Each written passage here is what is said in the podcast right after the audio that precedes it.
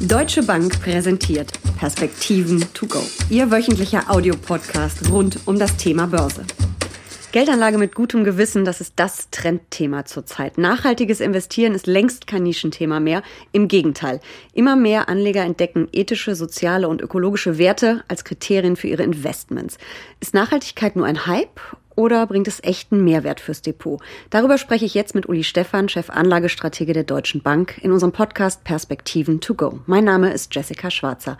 Uli, wieso ist denn Nachhaltigkeit auf einmal so in? Naja, weil wir uns natürlich äh, darauf äh, besinnen, äh, was wir denn tun müssen, um den Planeten weiterzuentwickeln, um zu sagen, also Nachhaltigkeit bedeutet schlichtweg aus meiner Sicht, dass wir den nachfolgenden Generationen mindestens genauso viele Entscheidungsräume ein oder zu billigen, wie wir die heute haben. Und das heißt, wir dürfen nicht mit der Umwelt asen, wir müssen sie schonen und wir müssen einen funktionierenden Planeten an unsere Nachkommen weitergeben. Und das wird den Menschen nach und nach bewusster. Und vor dem Hintergrund findet eben dieses ganze Thema Nachhaltigkeit äh, und Investieren unter den Gesichtspunkten, die damit zu tun haben, dann eine immer größere Bedeutung. Wir gucken uns die Gesichtspunkte mal an. Ich habe es gerade schon angesprochen, ethisch, sozial, ökologisch. Als Anleger müssen wir da auf das Kürzel ESG, ESG schauen. Da wir E wie Environment, also die Schonung natürlicher Ressourcen, Begrenzung des Klimawandels. Bringt das was für Anleger? Bringt das einen Mehrwert, in Unternehmen zu investieren, die sich da besonders hervortun? Also die große Frage ist ja, was ist denn wirklich dann am Ende nachhaltig? Das gibt es eine wilde Diskussion, weil das eben sehr subjektiv ist und äh, ich glaube, man kann ein paar Sachen ausschließen, aber darüber hinaus sind eben viele Sachen subjektiv. Ist Alkohol in Maßen wirklich etwas, was man dann verdammen muss? Zigarettenrauch, äh, im Moment gibt es ja eine Hype Richtung Pott, äh, Aktien, das geht schlägt dann wieder ins Gegenteil um. Wir haben eine Energiewende, da äh, wollen wir, und ich unterstütze das total, die Kern- und die Kohlekraftwerke abschaffen, aber wir sind da nicht bereit, die Flächen auszuweisen für Stromleitungen, für, für Windkrafträder, aber auch für Solarparks. Da braucht man natürlich dann schon den ein oder anderen Quadratmeter. Und deswegen sind wir da nicht so ganz einig. Und dann stellt sich zuerst mal die Frage, was ist es denn überhaupt und wie wollen wir das definieren? Und wie gesagt, das ist dann sehr subjektiv und vielleicht, wenn man so oberflächlich darüber redet, sehr trivial, aber äh, wenn man genauer reinguckt, eben nicht mehr. Also das E war ja quasi der Umweltschutz, äh, S wie Social, da geht es ja um Humankapital, um ähm, Gesellschaft, um nachhaltige Produkte, um Menschenrechte auch. Das ist aber auch was, wenn ich jetzt als Anleger auf Unternehmen gucke, wahnsinnig schwer zu greifen, oder? Na, die Unternehmen legen ja heute deutlich mehr Informationen vor als nur eine Bilanz. Da gibt es also durchaus Nachhaltigkeitsberichte äh, und so weiter und so fort.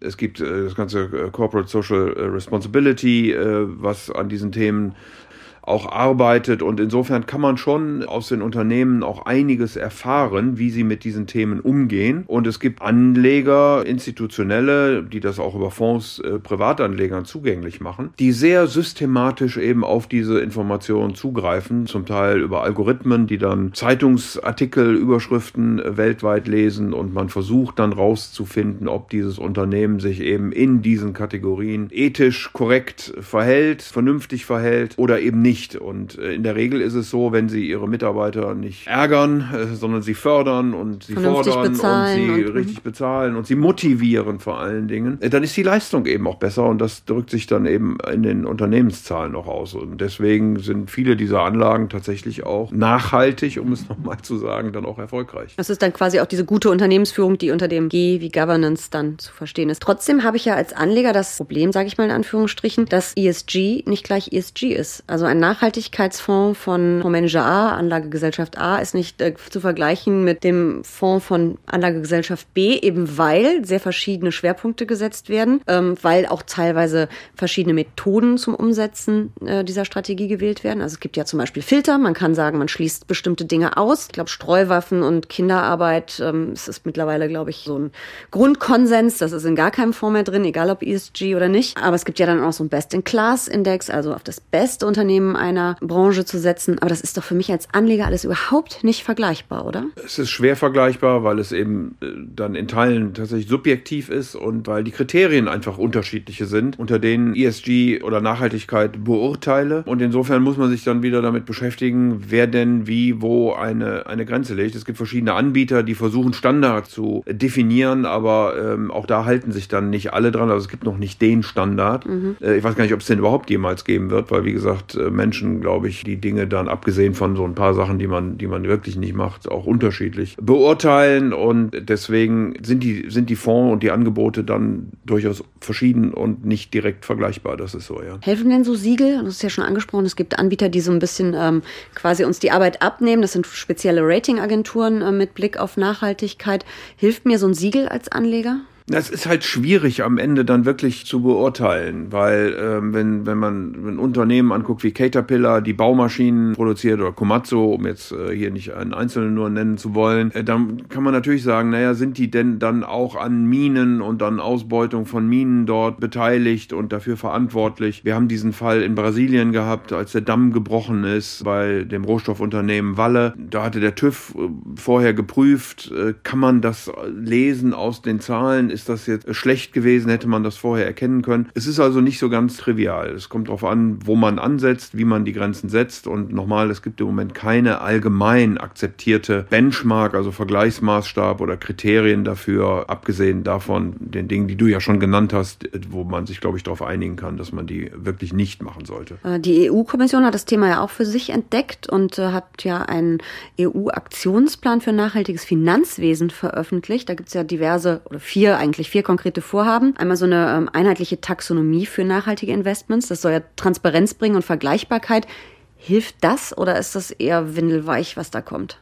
Ja, das wird man natürlich sehen, was, was dann kommt. Also ich, wie gesagt, tue mich schwer damit, wenn so eine EU vorschreiben wird, will, was denn nachhaltig ist, weil es eben eine sehr subjektive Frage ist. Äh, Transparenz finde ich aber in jedem Falle gut. Also wenn man Unternehmen auch darauf verpflichtet und viele Unternehmen tun das ja heute auch schon von sich aus, weil sie natürlich auch nicht in der Öffentlichkeit als schädlich dastehen wollen. Wenn man also Unternehmen darauf verpflichtet, dann wirklich auch die Dinge offen zu legen und transparent zu machen, dann ist das sicherlich lobenswert und wird natürlich dann auch so einen gewissen Druck ausüben auf andere sich entsprechend zu verhalten. Das kann man, glaube ich, unterm Strich dann nur begrüßen. Zu diesen vier konkreten Vorhaben gehören auch Green Bond Standards und ein Low Carbon Index. Das sollen beides quasi ja Benchmarks für klimafreundliche Anlagestrategien sein. Das ist ja wenigstens dann schon mal eine Richtschnur, auf die ich als Anleger gucken kann, oder? Ja, ist es mit Sicherheit. Wie gesagt, inwieweit man das vorschreiben muss oder inwieweit man andere Marktinstrumente, marktnähere Instrumente finden kann, um in diese Richtung zu kommen, möchte ich jetzt mal dahingestellt lassen. Ich, ich glaube, dass dass wir natürlich dahin kommen müssen, dass wir insgesamt die Wirtschaft nachhaltiger aufstellen. Wir sind da ganz nebenbei schon einen ganzen Schritt weitergekommen. Also wir sollten auch nicht so tun, als ob die Welt morgen sofort untergehen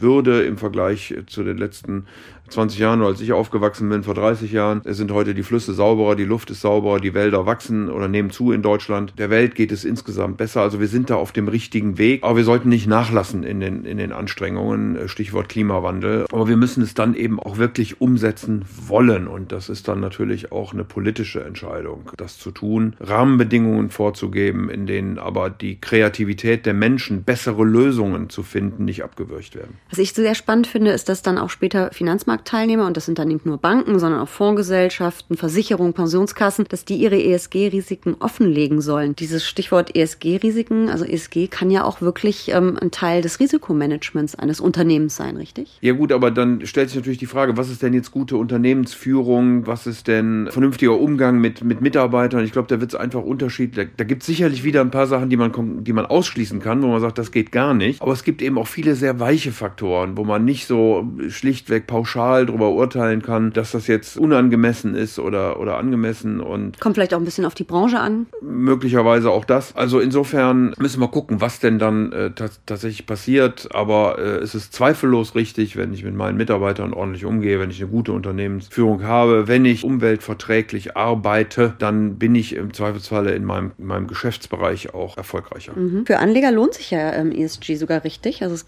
zeigen ja immer mehr Studien, dass man auch eine Überrendite als Anleger damit damit erzielen kann. Zumindest aber dieselbe, die man mit Nicht-ESG-Indizes. Klar, klar. Ich glaube, was Unternehmen auf jeden Fall vermeiden sollten, wäre bunte, bunte Bilder aufzuhängen.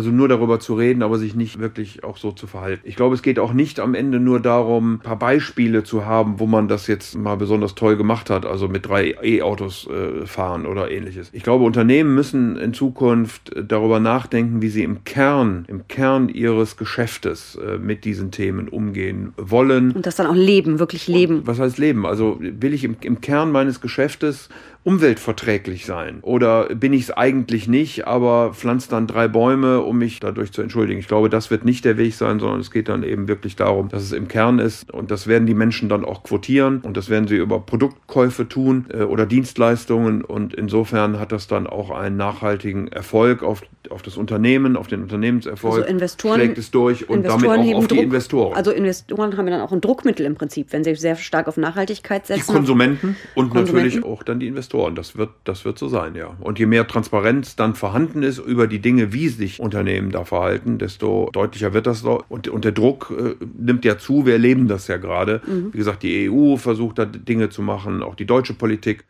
ist ja da äh, durchaus auf dem Weg. Viele Unternehmen aber auch, also das ist jetzt nicht nur ein Gegeneinander, sondern das ist in vielen, vielen Fragen, das muss man auch ehrlicherweise dazu sagen, auch ein Miteinander von Politik und Wirtschaft. Ähm, vor ein paar Jahren noch war ja dieses nachhaltige Investieren eher so ein grünes Investieren, so ein bisschen, äh, ja, wenn man es böse formulieren will, Gutmenschenanlage. Das ist aber wirklich vorbei, oder? Das ist wirklich im Mainstream angekommen.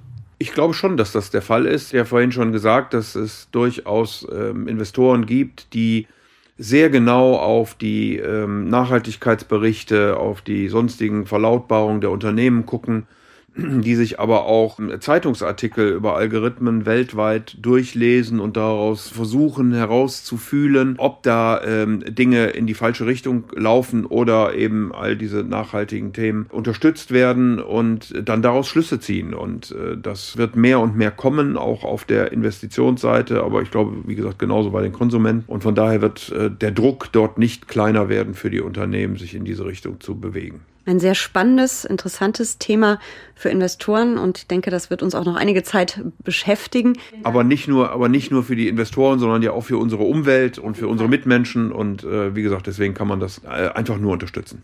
Danke für diese Perspektiven to go. Sehr gerne.